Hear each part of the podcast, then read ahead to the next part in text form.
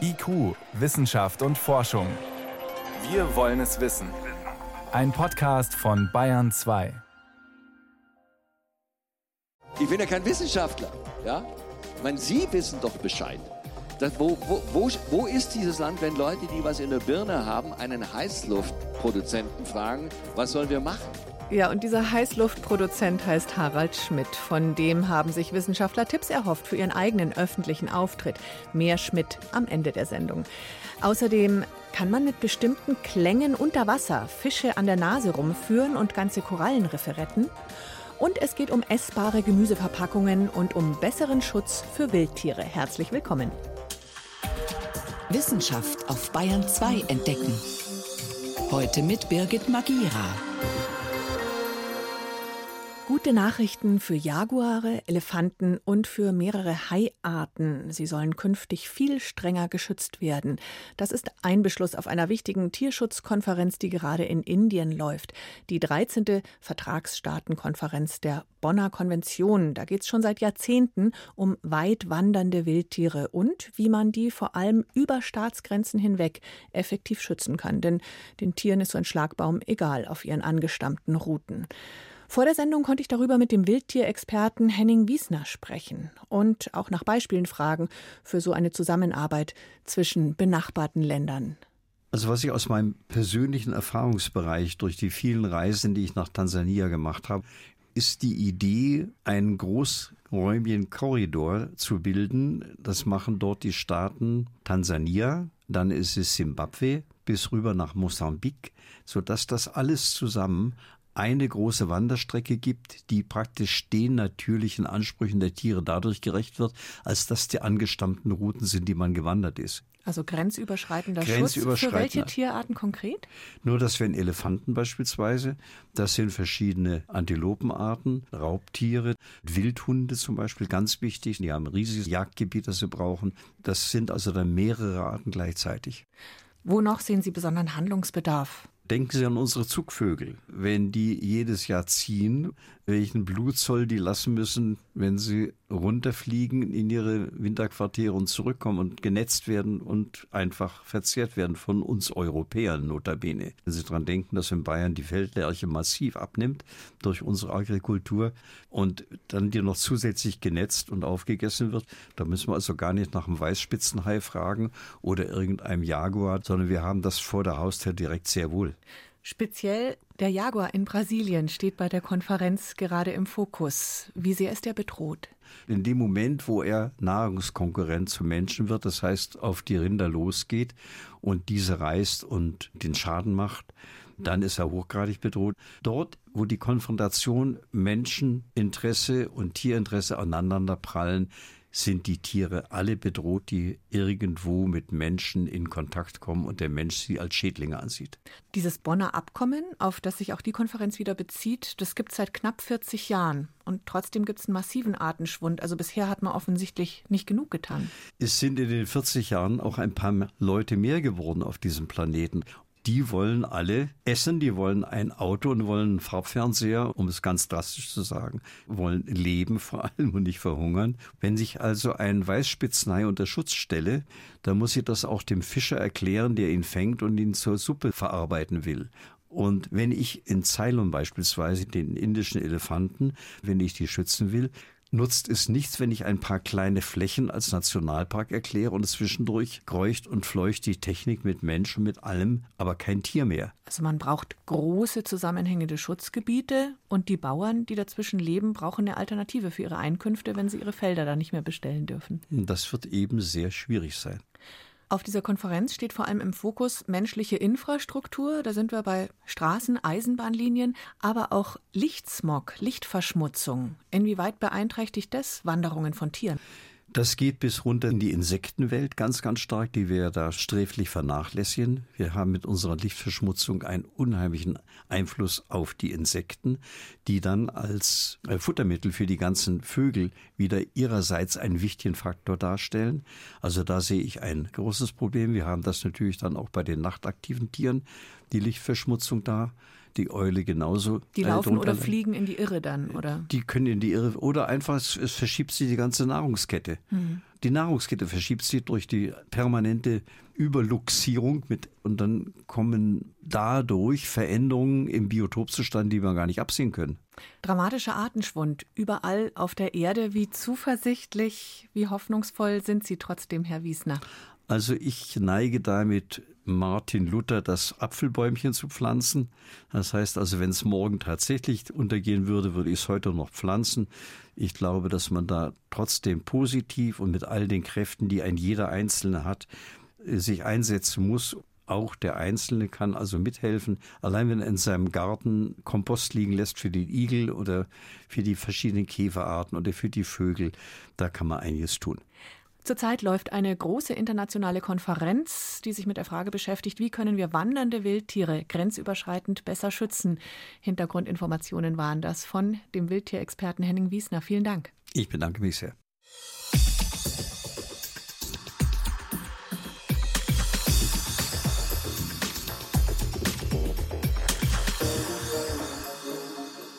Mama, haben Fische eigentlich Ohren? Hm, also Ohrmuscheln haben die nicht, aber direkt hinter den Augen kleine mit Flüssigkeit gefüllte Röhrchen. Und die funktionieren ungefähr genauso wie das Innenohr von Landwirbeltieren. Also ja, Fische haben sowas wie Ohren und sie können damit hören. Und ob ein Ort gut oder schlecht für sie ist, erkennen sie an den dort herrschenden Geräuschen. Forscher machen sich das jetzt zunutze. Sie installieren Unterwasserlautsprecher an bereits abgestorbenen Korallenriffen um Fische anzulocken und die Riffe so wiederzubeleben. Lucian Haas mit Einzelheiten. Der britische Meeresbiologe Tim Gordon von der University of Exeter weiß genau, wie ein gesundes Korallenriff klingt, in dem noch das Leben pulsiert. Als erstes bemerkt man dieses ständige Knistern und Knacken, wie der Klang von Speck beim Braten in der Pfanne.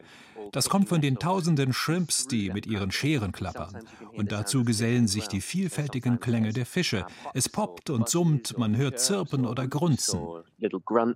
Tim Gordon kennt allerdings auch den Klang, wenn ein Korallenriff abgestorben ist. Wenn die Korallen sterben, beginnt das gesamte Ökosystem zu kollabieren. Die Tiere, die am Riff leben, ziehen entweder fort oder sterben. Und ohne sie wird so ein Riff viel leiser. Das birgt allerdings ein Folgeproblem. Ein stilles Riff hat es schwer, wieder neue Fische anzulocken, selbst wenn sich die Korallen dort erholen sollten. Denn Fische können hören und folgen dem Klang, aber nicht der Stille. Und diese Erkenntnis brachte Tim Gordon gemeinsam mit Kollegen aus Australien auf eine Idee. Fische können anhand von Geräuschen entscheiden, ob ein Lebensraum gut oder schlecht für sie geeignet ist. Wenn wir es schaffen, die Fische mit Klängen davon zu überzeugen, dass ein Habitat eine gute Qualität besitzt, kommen sie vielleicht zurück. Tim Gordon machte am australischen Great Barrier Reef ein Experiment. An 33 bereits abgestorbenen Riffpartien installierte er Unterwasserlautsprecher. Bei einem Drittel ließ er Aufnahmen gesunder Riffklänge abspielen, bei den anderen blieben die Lautsprecher stumm. Und tatsächlich, in den folgenden sechs Wochen verdoppelte sich die Zahl der Fische an den beschallten Standorten und die Artenvielfalt stieg um 50 Prozent, jeweils im Vergleich zum Durchschnitt der nicht beschallten Kontrollflächen. Für mich war es toll zu sehen, dass die Fische nicht einfach nur angelockt werden, aber bald wieder davonschwimmen. Nein, sie kommen, um zu bleiben. In den sechs Wochen unseres Experiments haben sie eine Gemeinschaft gebildet und sich dort angesiedelt. Sehr hilfreich könnte dieser Effekt bei der gezielten Renaturierung abgestorbener Riffe sein. Üblicherweise werden dabei in die toten Korallenriffe junge Korallen neu gepflanzt. Aber das bringt nicht gleich die Fische zurück.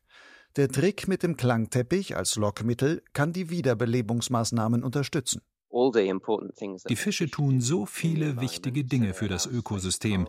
Sie halten den Seetang fern und schaffen den Korallen damit Lebensraum. Sie verwerten Nährstoffe. Sie kontrollieren Nahrungsnetze. All das geschieht nicht, bevor die Fische da sind. Wenn wir sie also schneller herbeirufen können, dann können wir den ganzen Erholungsprozess eines Riffes beschleunigen. Natürlich weiß Tim Gordon auch, dass ein paar Lautsprecher allein die Korallenriffe nicht vor dem Untergang werden retten können. Dafür müssen vor allem auch die Ursachen des Korallensterbens bekämpft werden, allem voran der Klimawandel. Wenn etwas ein Riff tötet und wir bauen das Riff wieder auf, aber die Bedrohung bleibt bestehen, dann wird das Riff wieder sterben. Für viele Korallenriffe rund um die Welt heißt die zentrale Bedrohung Klimawandel, globale Erwärmung und steigende Meerestemperaturen. Das gilt es also zu bekämpfen. Doch in der Zwischenzeit muss man auch versuchen, den angeschlagenen Korallenriffen Überlebenshilfe zu geben. Nach seinem erfolgreichen Experiment plant Tim Gordon schon einen ersten Praxiseinsatz seiner Klangteppiche. Bei einem größeren Korallenriff-Restaurationsprojekt in Indonesien sollen einige Dutzende Unterwasserlautsprecher installiert werden, um auch dort die Fische, zumindest mit dem klanglichen Eindruck einer lebenswerten Umwelt, zum Bleiben zu verleiten. Das zirpende, schnatternde, knisternde, gurrende Korallenriff. Lucian Haas hat uns mitgenommen unter Wasser. IQ, Wissenschaft und Forschung gibt es auch im Internet. Als Podcast unter bayern2.de. Wir haben ein Problem mit den vielen Plastikverpackungen. Bei Obst und Gemüse hat man manchmal sogar den Eindruck, das wird eher mehr als weniger. Vor allem, weil das Plastik die Früchte teils länger haltbar, teils besser transportabel macht. Einfach weglassen ist also schwierig. Wir werfen eh schon so viel Lebensmittel weg, nämlich rund ein Drittel. Was tun? Es gibt eine umweltverträgliche Verpackungsalternative, nämlich eine dünne, essbare Schutzschicht direkt auf dem Obst. Coating heißt das. Wird teilweise schon gemacht, aber vieles ist noch ungeklärt. Meine Kollegin Ingeborg Hein hat sich genauer erklären lassen, was Coating ist und kann uns das weitergeben und warum sich die Supermarktketten so sehr dafür interessieren. Also das Ziel ist klar, Plastik soll weg und die Zeit drängt.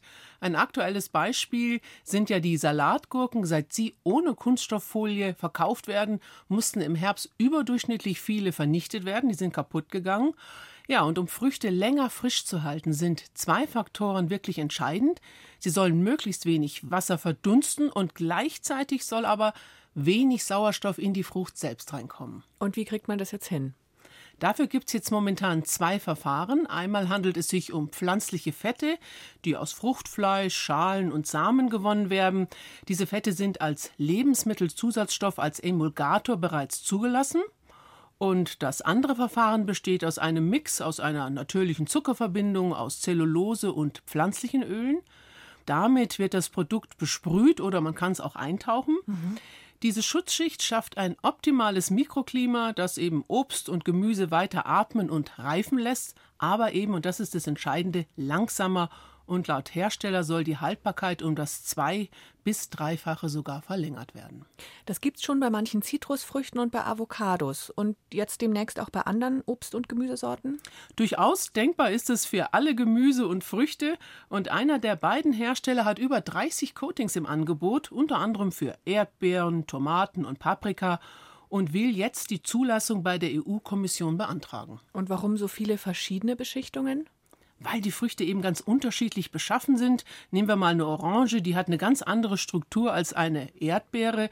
Sie hat eine viel festere Oberfläche, verdunstet also von Haus aus weniger Wasser. Also kann das Coating, ihre Schutzhülle, dünner sein als zum Beispiel bei empfindlichen Beeren. Mhm. Das Prinzip selber ist nicht ganz neu. Die Idee gibt es schon länger, oder? Ja, aber jetzt scheint eben tatsächlich die Zeit reif dafür zu sein, auch was die Entwicklung an sich betrifft. Mir hat ein Forscher vom Max-Rubner-Institut für Sicherheit und Qualität für Obst und Gemüse von Tests erzählt, die sind schon rund zehn Jahre alt. Damals hatten zum Beispiel die Überzüge auf Zuckerbasis bei Birnen einen deutlichen Fremdgeschmack und das soll jetzt natürlich nicht mehr so sein. Wenn du sagst soll, das heißt, da ist aber noch nicht alles geklärt. Ja, da gibt es durchaus noch offene Fragen. Zum Beispiel, was machen diese Überzüge mit dem Innenleben, dem Nährstoffgehalt der Frucht? Verändert der sich? Bleibt der gleich? Oder bleibt er sogar länger stabil? Das sind alles offene Fragen. Immerhin greift man ja in den Stoffwechsel von Obst und Gemüse ein. Eine andere Folge könnte sein, und die ist ja durchaus positiv, man könnte durch diese Überzüge Konservierungsmittel einsparen. Die Früchte sind ja vor äußeren Einflüssen besser geschützt und damit zum Beispiel auch vor Schimmel. Trotzdem weiß ich nicht genau, ob ich solche Früchte dann auch essen wollte. Was ist da noch mal genau drin? Ja, das ist ein wichtiger Aspekt, denn die Hauptstoffe als solche sind ja bekannt. Aber was ist mit sogenannten Hilfsstoffen, die zum Beispiel dafür sorgen, dass diese zweite Haut der Früchte auch tatsächlich anhaftet? Denkbar sind da sehr viele verschiedene Rezepturen, die aber so nicht bekannt sind, nicht veröffentlicht sind. Die kennen selbst Forscher nicht im Einzelnen, aber zumindest Entwarnung. In Frage kommen dabei nur solche Stoffe, die lebensmittelrechtlich schon zugelassen sind. Und ist es dann auch alles gekennzeichnet? Weil als Verbraucherin, Verbraucher möchte ich schon wissen, ob das Obst jetzt so einen Überzug hat oder nicht, wenn ich es kaufe. Na klar, das ist aber tatsächlich auch noch nicht geklärt. Das hat mir das Bundesernährungsministerium gesagt. Bei den wenigen Früchten, die jetzt momentan im Handel sind, ist es gar kein Problem. Die werden deklariert. Das macht der Handel einfach freiwillig. Wahrscheinlich auch nicht ganz uneigennützig. Der will ja auch wissen, greifen wir da als Kunden trotzdem zu, verkauft sich das. Um Plastikfolie zu sparen, soll immer mehr Obst und Gemüse demnächst mit einem sogenannten Coating verkauft werden, mit einer essbaren Schutzschicht. Informationen waren das von meiner Kollegin Ingeborg Hein. Vielen Dank. Gerne. Und wenn Sie das mit dem Coating im Detail interessiert, Fernsehtipp, morgen Abend, gut zu wissen, um 19 Uhr im BR Fernsehen. Bayern 2. Wissenschaft schnell erzählt. Um 21 Minuten nach 6 und hier ist Helmut Nordwig. Wir starten mit dem Coronavirus. Ja, da haben US-Forscher entschlüsselt, wie sich dieses Virus an menschliche Zellen heftet. Das ist ganz wichtig. Das ist der erste Schritt der Infektion und normalerweise derjenige, wo man Medikamente entwickelt, um da einzugreifen. Und entscheidend für dieses Anheften ist ein Eiweiß auf der Oberfläche vom Virus, mit dem klemm, äh, klammert es sich eben an eine bestimmte Struktur auf den Zellen und dieses Eiweiß, das schaut so ähnlich aus wie bei SARS oder MERS. Ist jetzt nicht erstaunlich, die sind ja auch verwandt. Ja, trotzdem sieht man aber Unterschiede, darum wirkt auch ein SARS-Medikament nicht besonders gut. Die Bindung, die ist zehnmal fester als bei SARS. Hm. Und jetzt haben Forscher eine elektronenmikroskopische Aufnahme Atom für Atom bekommen von dieser Bindungsstelle. Und die ist jetzt eben die Basis dafür, dass man Wirkstoffe entwerfen kann, die das Anheften an die menschlichen Zellen unterbinden sollen. Das wird allerdings noch ein bisschen dauern, aber das Virus verschwindet ja wohl auch nicht so schnell. In der Tat. Ein ganz anderes Thema ist, immer mehr Kinder und Jugendliche fühlen sich im falschen Körper, genauer gesagt, ihr biologisches Geschlecht ist nicht das, das sie für sich selber empfinden. Die Zahl, die nimmt deutlich zu, berichten Fachleute, sind eher Mädchen die also jetzt äh, Jungen werden wollen. Und der Deutsche Ethikrat, der hat dazu Stellung genommen die Kernbotschaft des Deutschen Ethikrats Kinder ernst nehmen, im Gespräch bleiben, nicht stigmatisieren. Es hat ja immer so was, ähm, wo es für uns ein bisschen schwer ist, darüber zu reden. Das soll man aber trotzdem tun, denn auch Kinder dürfen grundsätzlich über ihre geschlechtliche Identität selber entscheiden, sagt der Ethikrat. Jedenfalls dann, wenn sie die Tragweite einsehen und beurteilen können. Ja, und Tragweite heißt, die kriegen im Zweifelsfall dann Medikamente, die die Pubertät ausbremsen oder erstmal stoppen, ne? Das ist ein ein Verfahren und äh, da sieht man eben auch, dass nichts zu tun ganz genauso Folgen haben kann. Zum Beispiel, wenn jemand mal breite Schultern hat als Mann, dann kann man das später einfach nicht mehr rückgängig machen. Jetzt gibt es einen Gesetzentwurf, der vorsieht, ab 14 eine Geschlechtsumwandlung zuzulassen, wenn die Eltern einverstanden sind und ein Gericht zustimmt. Die Ethiker sagen aber auch, wir wissen einfach viel zu wenig über eine langfristige Folge von so einer Behandlung. Mhm. Zum Schluss noch eine interessante Studie über E-Zigaretten. Forscher in den USA haben den Urin verglichen von Nichtrauchern, Rauchern und Nutzern von E-Zigaretten und nur bei denen ist etwa 40 Prozent mehr Zink im Urin. Wenn der im Urin ist, dann heißt es, das Zink ist auch im Körper sehr viel mehr vorhanden. So ist es, genau. Okay. Das Zink, das ist einerseits lebenswichtig, wir brauchen das, aber zu viel davon, das schädigt dann das Erbgut. Und auch davon hat man Spuren im Urin gefunden, nämlich ein Molekül, das auf Schäden in der DNA hinweist. Das gibt es auch bei Rauchern, aber die Nutzer von E-Zigaretten, die haben dann auch noch eins, mit dem der Körper versucht, zu viel Metall loszuwerden. Also man sieht, der äh, versucht, das tatsächlich loszuwerden auf allen Ebenen. Die Folgen von den Erbgutschäden durch Zink können im Extremfall Herzinfarkt und Krebs sein. Woher kommt das Zink? Vom Verdampfer vermutlich. Da gibt es gelötete Teile und Halterungen, die das Metall enthalten. Zeigt mal wieder, E-Zigaretten sind keine harmlose Alternative. Vielen Dank, Helmut Nordwig, für die Kurzmeldungen aus der Wissenschaft.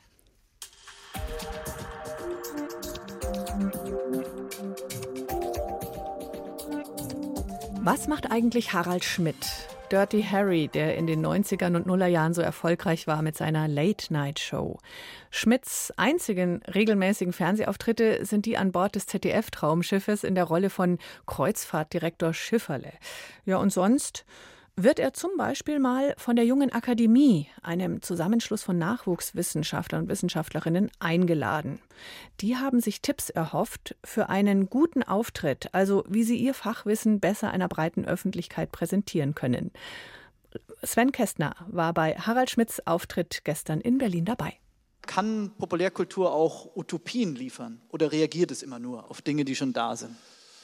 Das sind theoretische Fragen, die ich mir nie gestellt habe. Ne? Ich bin, ja, ich bin ja wirklich überhaupt gar kein Theoretiker. Ich bin jemand, der rausgeht, Witze macht und versucht, nach zwei Sekunden das Publikum zu haben. Mit Theorie muss man Harald Schmidt nicht kommen. Das macht er gleich zu Beginn dieses Abends klar. Der Entertainer weiß aber, wie man ein Publikum rockt. Hat er da ein paar Ratschläge für die Forschenden, für spannendere Vorträge und Reden? Historikerin Valeska Huber von der Freien Universität Berlin fragt nach. Der Deutsche Hochschulverband bietet jetzt einen Kurs zum Beispiel an Humor in der Lehre. Also Wissenschaftler oh. müssen. Ja, da hören Sie ja die Reaktion. Ja. Und wir dachten, Sie könnten uns mal ein paar Tipps geben zur Wissenschaftskommunikation und zum Humor in der Wissenschaft. Ja, äh, ehrlich gesagt, ich glaube, also die paar Akademiker, die ich kenne, bestätigen mir alle, dass es ein ziemlich inzestuöser Verein ist. Ja? Man performt für die eigene äh, Blase. Man hat unglaublich Angst, einen falschen Halbsatz sagen zu können und gleich als äh, nicht mehr kompetent zu gelten und so weiter. Der alte Zyniker Schmidt. Er bestreitet den Abend mit seinem altbewährten Dirty Harry-Programm, streut ein paar Namen ein, von Pierre Bourdieu bis Hannah Arendt, gibt Anekdoten zum Besten und bringt ein paar provokante Bemerkungen. Einen Tipp für öffentliche Auftritte hat er noch parat. Ich würde mich nicht so sehr mit Details belassen. Ich würde rauskommen und performen. Ja? Ich würde make the people feel good. Performen allein reicht freilich nicht.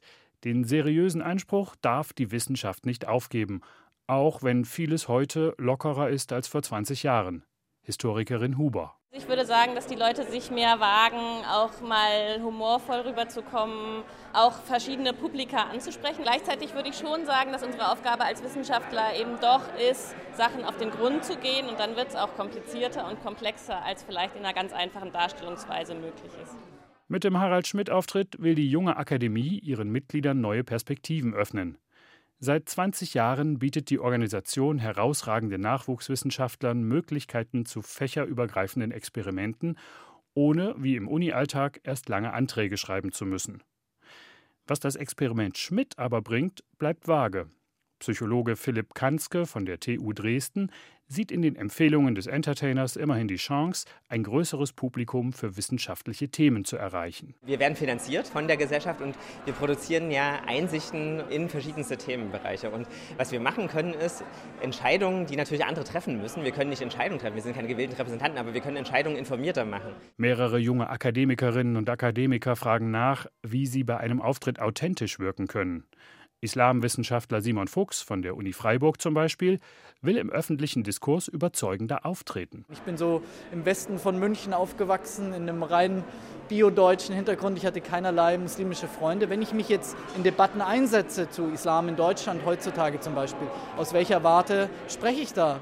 Nehmen mich Leute in irgendeiner Weise als authentische Stimme wahr oder nicht? Was muss ich da beachten? Harald Schmidt aber kann mit dem Begriff Authentizität wenig anfangen. Und er wundert sich, dass der wissenschaftliche Nachwuchs ausgerechnet bei ihm Rat sucht. Ich bin ja kein Wissenschaftler. Ja? Ich meine, Sie wissen doch Bescheid. Das, wo, wo, wo, wo ist dieses Land, wenn Leute, die was in der Birne haben, einen Heißluftproduzenten fragen, was sollen wir machen? Da läuft, da, da läuft doch was schief in dieser Republik. Ja? Schmidt selbst sieht seine Wissenschaftsmission offenbar als gescheitert und gibt damit den entscheidenden Hinweis.